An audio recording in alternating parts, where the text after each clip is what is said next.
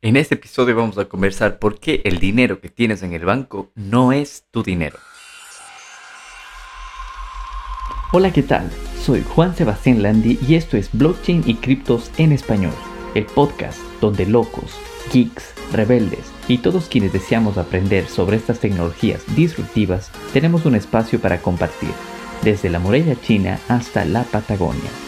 Si deseas participar en vivo, te invito a suscribirte a este podcast y unirte a nuestro canal de Telegram, Blockchain y Criptos en Español. Comenzamos. ¿Qué tal amigos? Bienvenidos a un episodio más de Blockchain y Criptos en Español. Este es el episodio número 23. Hoy es 9 de octubre del 2021 y mucha gente nos escucha en Latinoamérica desde Ecuador específicamente. Hoy es un día festivo en Ecuador, así que han pasado exactamente 12 años, 9 meses y 7 días desde que se minó el primer bloque de Bitcoin. Actualmente el precio de Bitcoin ronda los 55.200, 55.300 eh, dólares. Estuvo en, en, esta última semana, tuvo un rally desde los 50.000, 49.000 más o menos, así que esto es solo cuestión de tiempo para que tenga nuevos máximos Bitcoin. Y bueno, ¿qué ha pasado esta última semana? Quería contarles que estuve en, Alemania, estuve visitando Colonia, también estuve en la capital Berlín y también me fui un poco hacia el sur, a Bavaria, a, a Múnich, en donde para estas épocas muchos deben saber se realiza el famoso Oktoberfest, que es la fiesta más grande de la cerveza a nivel mundial. Pero lastimosamente por segundo año consecutivo no hubo Oktoberfest, es decir, el evento principal no se realiza por por el tema de la pandemia, pero se realizó en, en restaurantes de forma privada o en algunos beer gardens que se denominan como jardines de cerveza donde hay mesas y la gente disfruta un poco de eso, pero en sí el evento principal no se realizó. Así que estuve por, por Alemania eh, esta última semana y, y estuve también eh, curioseando un poco viendo eh, cómo se consigue criptos y Bitcoin especialmente en Alemania y Alemania es un poco parecido a España, está muy, eh, tiene muchas restricciones en este caso. La única forma en la que puedes encontrarla de forma, eh, por decirlo así, un poco eh, anónima o de persona a persona es a través de cajeros.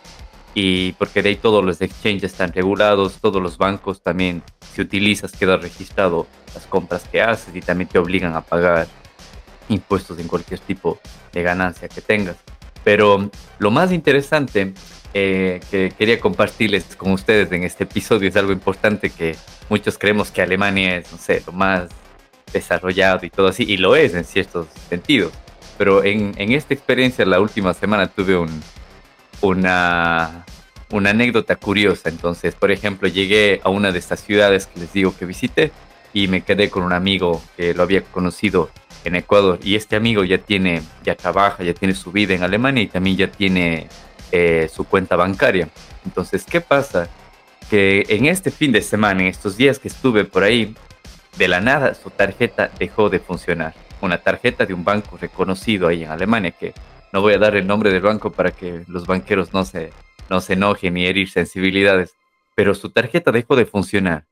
¿Y qué es lo que pasa? Por ejemplo, si él era del banco de color azul, por ponerles un ejemplo, se fue a su entidad bancaria y no le daban dinero. Decía que no podía retirar dinero. Imagínense, en su propia entidad bancaria no le daban dinero.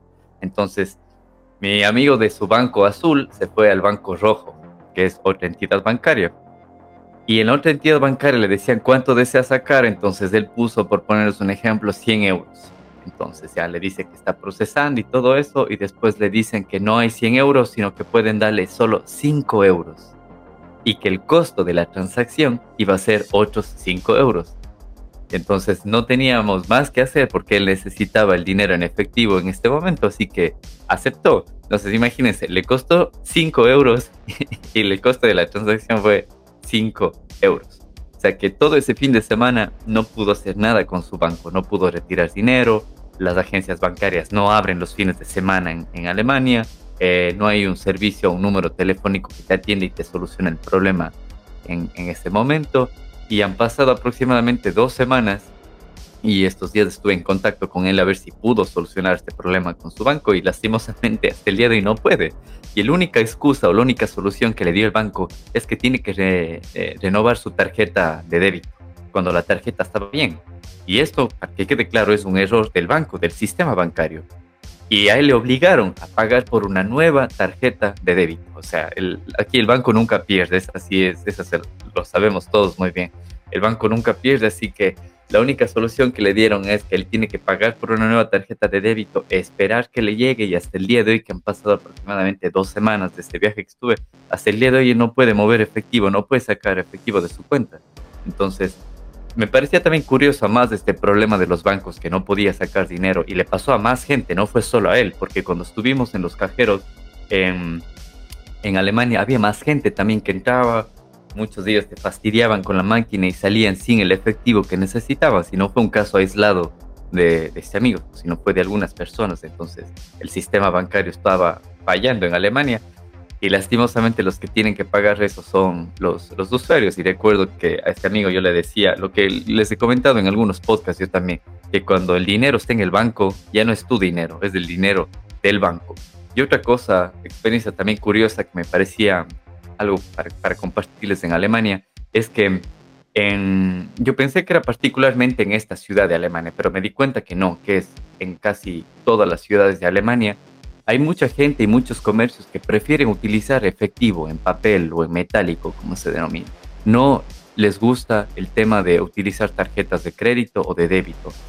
A mí me parecía esto muy raro, ya que Alemania es uno de los países más desarrollados acá en Europa y en el mundo, entonces tenía la curiosidad del por qué y mm, tuve la oportunidad de tomar un, un, tour con un guía que era PhD en, historia y todo eso, entonces sabía muchísimo. Y nos contaba de que por toda la herencia del, de las guerras y todo eso que ha tenido Alemania, entonces eh, tanto sus políticos, como, sus políticos como la misma población tienen muy en cuenta cuando el gobierno les impone algo. El gobierno no puede imponerles algo así de fácil porque el pueblo protesta en, en, este tema de, en este tipo de cosas.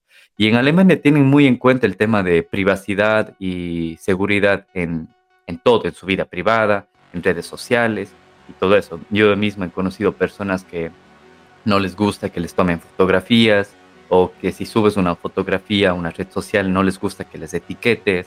O incluso a mí me ha tocado a veces borrar fotografías porque tal persona estuvo ahí. Y eso digo, alemanes me ha tocado borrar porque dicen, oye, yo estoy en esa foto y yo no quiero salir, yo no quiero estar público, a pesar que no las etiqueté, entonces tuve que borrarlas.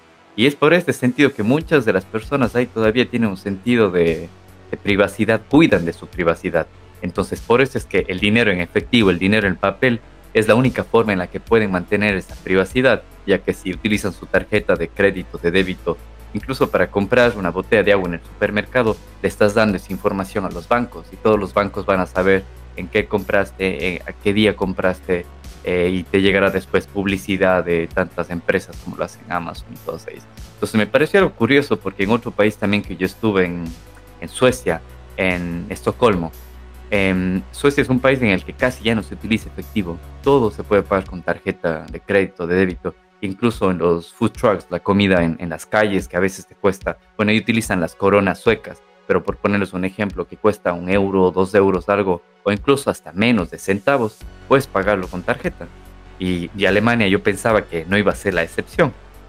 Sí, claro, me pareció mucho más curioso y también hay un sentimiento de protesta contra el gobierno por el tema de los lockdowns, de los aislamientos, de las obligaciones a usar mascarillas, de la vacuna. Estos días que estuve allá vi muchísima gente protestando en las calles que no quiere que el gobierno les obligue a que se vacunen, porque en todas estas tres ciudades que yo estuve, en todas para ingresar, tanto a un restaurante como a un bar, como a un, a un antro, no sé cómo lo conocen en otros países latinoamericanos, como a, una discoteca, ese tipo de cosas, incluso hasta para ingresar a, un, una cafetería para desayunar, te piden o el certificado de haber tenido COVID, o el certificado de las vacunas, o el certificado de recuperación, o, o, sea, o el pasaporte COVID que se llama aquí en Europa, que que, ya lo tengo yo. Y yo justamente por qué lo hice es porque mm, al inicio también decía, yo no quiero vacunarme porque digo, es una vacuna que ha salido como en, al apuro, en un año, no han tenido el tiempo suficiente para hacer pruebas, pero hace un mes más o menos o dos meses estuve de viaje por Ucrania y por Turquía y durante 10, 12 días de viaje tuve que hacerme tres PCRs. Y las PCRs llegan a ser un, un punto tan molestosas porque los que se han hecho saben lo feo que es de que te pongan esos palillos o no sé cómo se llaman, cotonetes, isótopos en la nariz y no es que va solo al inicio de la nariz, sino va casi hasta tu cerebro. Y en 10 días tuve que hacerme tres, uno para ingresar a un país, otro para ingresar al otro país y uno para regresar a mi punto de, partida, que era, que era España. Entonces yo dije, no, no quiero imaginarme, que a mí me gusta viajar, yo planeo al, vez, al, menos una vez al mes poder viajar ahora que se puede.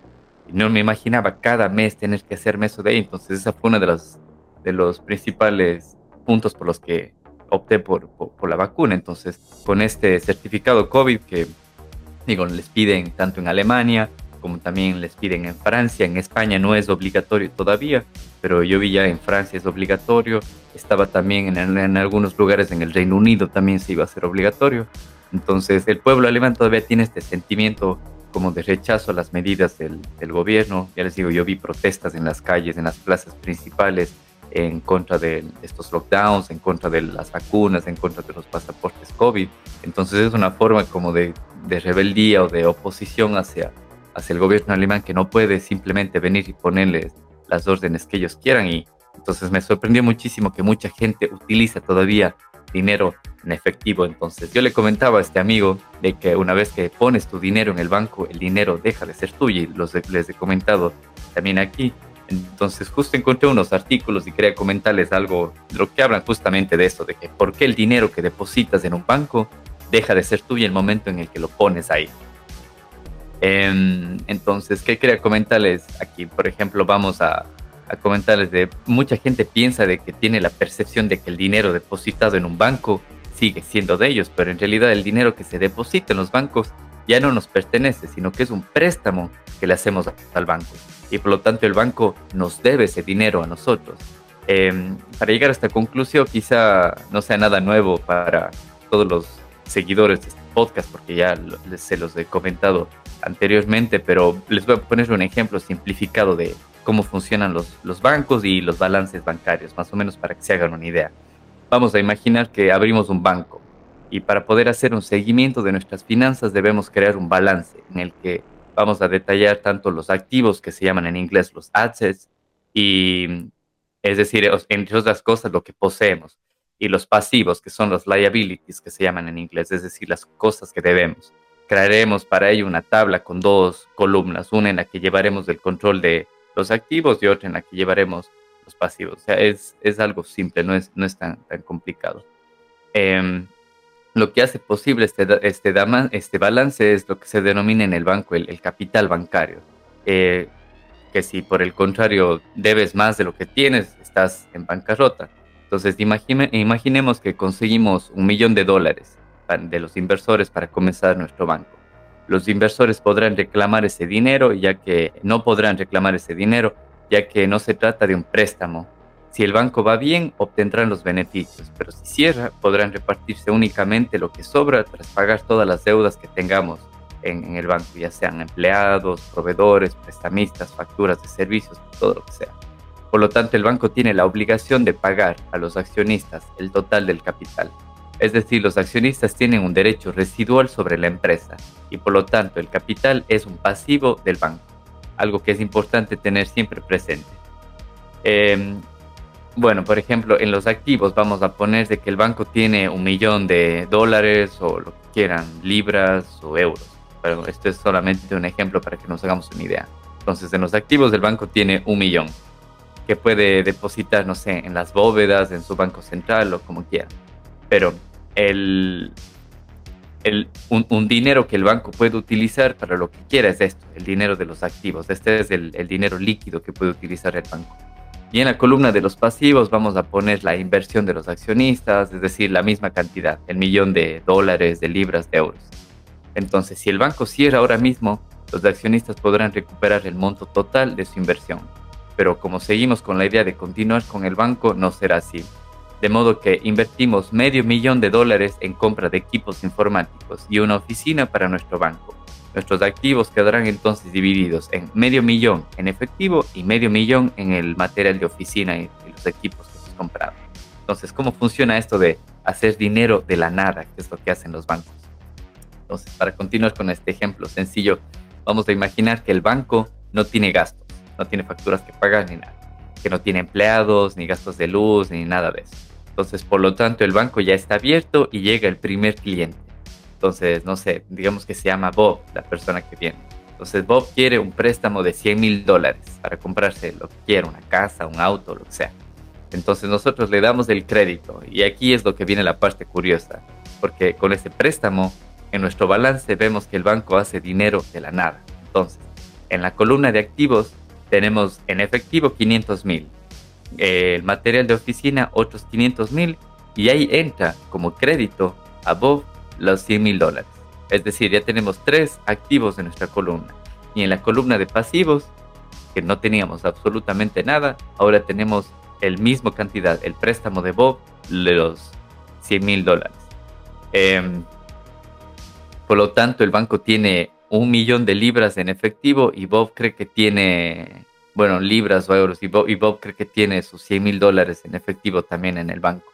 Entonces, si miramos nuestra, nuestra tabla de Excel, nuestra hoja de cálculo, en los activos del banco ahora mismo hemos pasado a tener eh, de medio millón, que eran los 500 mil en efectivo, ahora tenemos 600 mil en efectivo, a pesar que no tenemos ese dinero físicamente, porque en teoría está, es el préstamo hacia, hacia esta persona. Entonces, para entenderlo, eh, tenemos que pensar que los 500 mil dólares es nuestro activo y los 100 mil de crédito a Bob son un activo, porque Bob tiene que devolver ese dinero. Los créditos que se conceden en un banco son activos porque ganas dinero con los intereses que cobras de, de ese préstamo. Y como el banco ha creado ese dinero de la nada para Bob, entonces aparece dentro de nuestros pasivos porque Bob tiene el dinero disponible en su cuenta de depósitos.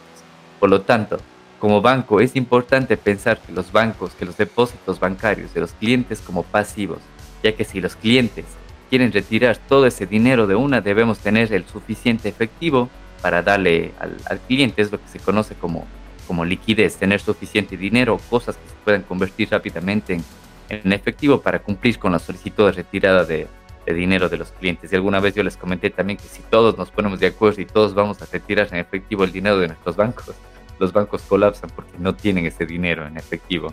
Entonces es precisamente esto el enigma de la banca. Manejar la emisión de pasivos a corto plazo, por ejemplo, depósitos a la vista, que es lo que se llama. A la vez tenemos activos a largo plazo, por ejemplo, los préstamos para largo plazo, para un año, cinco, diez años.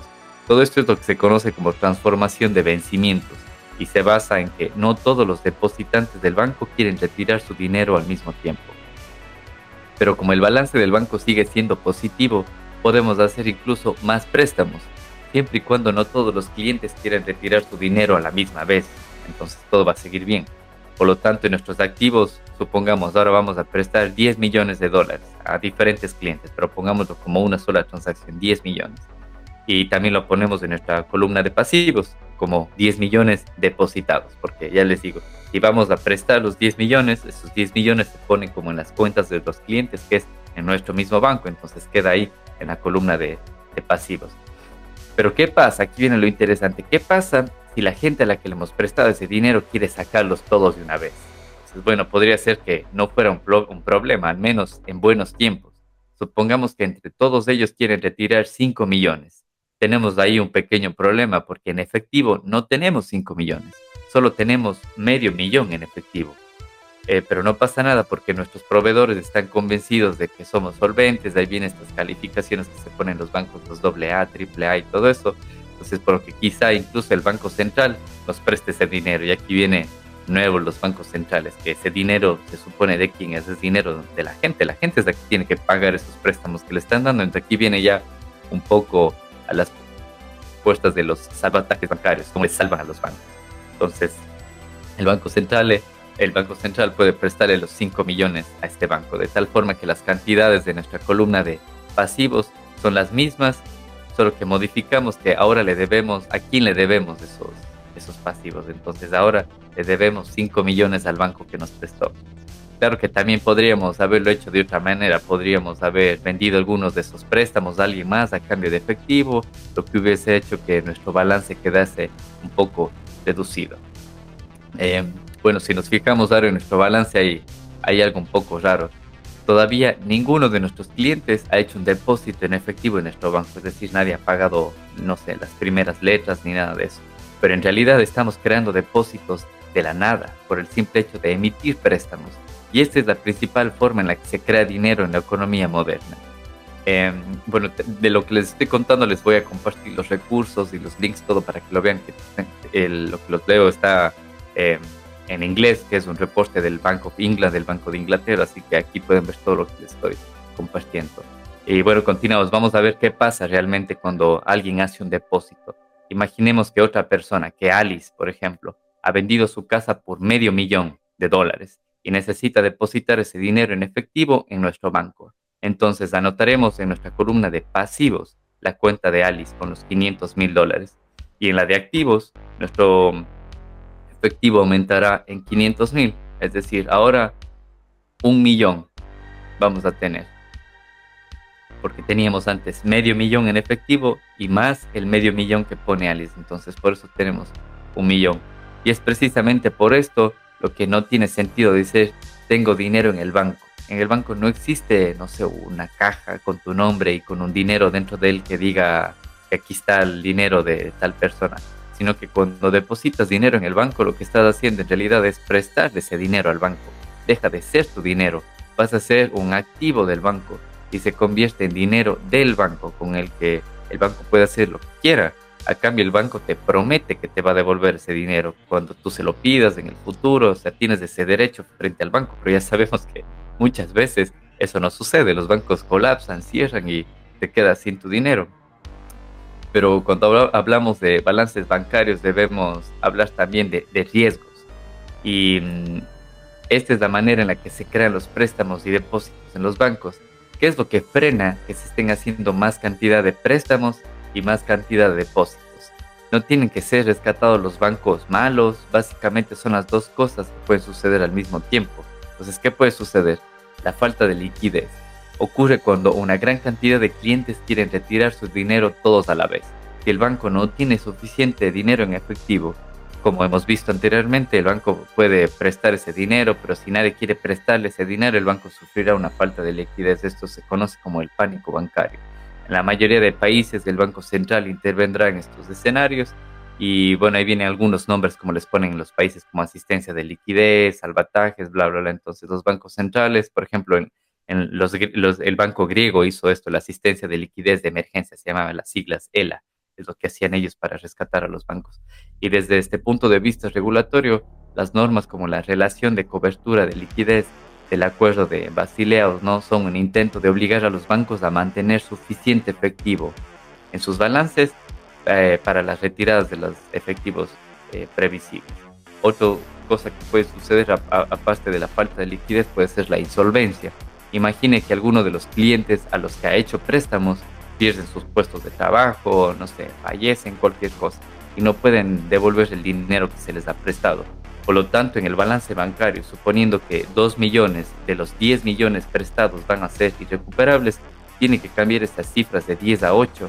Sus activos se reducen, eh, por tanto, en 2 millones, ahora sus activos suman 9.6 millones, pero sus pasivos siguen siendo los mismos debe 10.6 millones a, todos los clientes y al Banco Central que les presté el dinero, entonces debes más de lo que tienes, ahí se, se, llega a una insolvencia este banco. Pero, pero es interesante una cosa para, para ir finalizando. Si solo medio millón de los préstamos fueran irrecuperables, no supondría ningún problema, ya que los activos serían 11.1 millones y los pasivos 10.6, por lo que el banco puede perder algo de dinero y no tendría problema, ya que sería dinero de los inversionistas, pero ¿qué es, lo de, ¿qué es lo que determina esa cantidad? Lo que determina esa cantidad es la capital del banco, es decir, la inversión de los socios, como les digo. Y por eso es lo que los reguladores están obsesionados con el capital. Cuando mayor sea el capital con el que se ha un banco, en lugar de depósito de deuda, más resistente es el banco cuando se produzcan este tipo de, pérdidas y es precisamente lo que estiman los ratios de capital, qué porcentaje de sus activos deben ser financiados por el capital en lugar de la deuda. Así que esto yo lo había ya estudiado hace un par de años más o menos, porque les recuerdo, yo estoy en el tema de blockchain y Bitcoin desde hace 2017 más o menos cuando estudié un máster que no tenía nada que ver con finanzas ni nada de eso, pero un profesor nos puso ahí el tema de que si nos interesan tecnologías que van a revolucionar los próximos años, que revisemos blockchain. Entonces, desde el 2017 vengo leyendo esto de aquí, entonces ya sé cómo funciona el, sistema bancario y todo eso, así que como les he comentado, yo cada vez más me salgo de este sistema bancario y me pareció curioso contarles esta experiencia que viví en Alemania, uno de los países más desarrollados y que mi propio amigo no tuvo oportunidad de por todo un fin de semana eh, sacar su dinero eh, con su propio banco y también me sorprendió las comisiones que les cobraban si quería sacar desde otro banco. Y cuando comenté esto con, con otros alemanes que estaban ahí, para ellos les parecía normal. Decía, así es que así funciona. Dice, es normal que un banco te cobre, al menos en Alemania, 5 euros más o incluso más si sacas desde otro banco. Cuando eso a mí me parece algo completamente absurdo. Tú le estás dando tu dinero al banco. Y me recuerdo que yo me sabía quejar en, en, en otros países. En, aquí en España también te cobran, pero no 5 euros. Me recuerdo en, en, Ecuador también yo sabía quejarme que a veces nos cobraban. En Ecuador utilizamos dólares, dólares estadounidenses. Entonces había ocasiones que te cobraban 50 centavos o un dólar por sacar de otras instituciones bancarias. Esto les hablo hace cinco años, seis años más o menos que, que residía en Ecuador. Y, y acá es 5 euros. Eh, o sea, la gente lo ve como, como normal, pero una vez que aprendemos de la descentralización, de cómo funciona Bitcoin, de que el dinero Bitcoin es tuyo, nadie te lo va a quitar y que las transacciones son mucho más baratas, incluso si utilizas los Lightning Network son casi gratis las transacciones, entonces ahí uno se da cuenta de que, de que hay alternativas, de que no está bien que pagues 5 euros por retirar 5 euros del sistema bancario, es algo absurdo y la gente lo acepta porque están metidos en este sistema fiat y para ellos no existe otro sistema cuando sí existe. Y recuerdo que aquí les comentaba que hay tres tipos de dinero. Hay el dinero del pueblo, que es claramente Bitcoin, es un dinero del pueblo. Hay el dinero corporativo, que es el que lo emiten corporaciones grandes como en su entonces Facebook quería emitir su criptomoneda que se llama Libra y ahora le hicieron cambiar de nombre que eh, no recuerdo bien qué nombre le iban a hacer, pero ya con ya, ya no va a ser descentralizado ni nada de eso. Y también existe el dinero gubernamental, que es el dinero fiat, los papeles que utilizamos actualmente. Pero bueno, eso puede ser tema para, para otro podcast, porque hay muchísimo que hablar de los tres tipos de dinero, el dinero del pueblo, el dinero corporativo y el dinero gubernamental. Así que bueno, espero les haya parecido interesante. Les digo, para mí fue una experiencia única pensar que en Alemania íbamos a tener problemas con esto de los bancos que no podías retirar tu dinero. Y como les comenté en el, en el canal de Telegram, les tenía una sorpresa para este episodio. Entonces quería comentarles de que hay un evento de blockchain y de gobernanza que se va a realizar en, en Cataluña, específicamente en Barcelona, en el mes de noviembre. Si no estoy mal, creo que es del 11 y 12 de noviembre que se va a realizar y se llama Democracy for All. Y les dejo los links aquí mismo para que los revisen. Es www.d4a en inglés es d4o.io. Pueden ver ahí. Y tengo una, una, entrada para sortear a los que estén, a los que sean seguidores del podcast en Telegram y a los que también me sigan en mi cuenta de Twitter que es jlandyr, Landy con Y, jlandyr. También les dejo aquí en la descripción del podcast los recursos. Entonces vamos a hacer una cosa. Tengo una entrada, van a ser dos días del evento y con esta entrada también puedes acceder, si es que estás en Barcelona, pues mejor te vas presencialmente al evento, pero si es que no puedes eh, estar en Barcelona presente, puedes también acceder vía online al evento. Tienen dos días en donde se van a hacer workshops, hay muchísimos expositores, mucha gente muy conocida en el medio. Y entonces es interesante para que a los que les interese el tema de descentralización, de blockchain y de gobernanza, aquí se va a hablar muchísimo de eso. Muchas de las charlas son en inglés, Así que les, les, anticipo para los que tienen o no un buen nivel de inglés, pero para que lo sepan, la, mayoría de charlas, si es que no son todas, van a ser en inglés.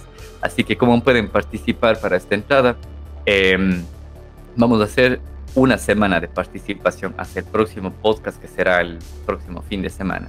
Entonces para participar em, tienen que seguirme en mi cuenta de Twitter que es jlandiere y también deben ser seguidores el, del canal, nuestro canal de Telegram, eh, que es Blockchain y Criptos en español. Entonces, el día sábado, en el próximo episodio, haremos el, el sorteo en vivo. Yo sacaré la lista de los que eh, estén en, en, siguiéndonos en el podcast.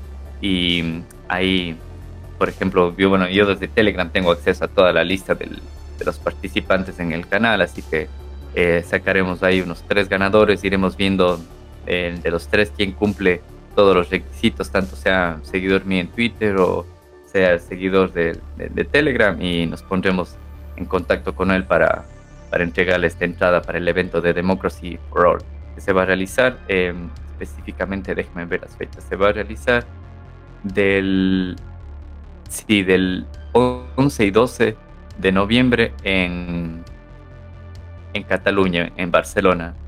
Eh, bueno, y para los que no eh, sean ganadores, también pueden ingresar a la web y pueden ahí ver los, los tickets que están disponibles. Em, así que bien, eso ha sido todo por este episodio número 23. Espero que les haya gustado el tema.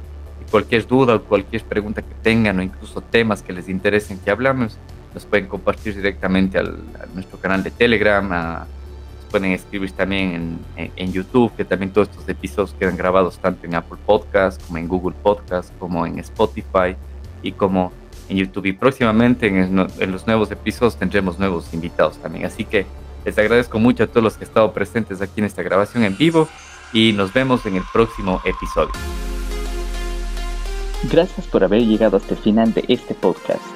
Te invito a participar en la grabación de nuevos episodios en nuestro canal de Telegram, Blockchain y Criptos en Español. No olvides suscribirte a este podcast y compartirlo para que el poder de blockchain y la descentralización llegue a más personas.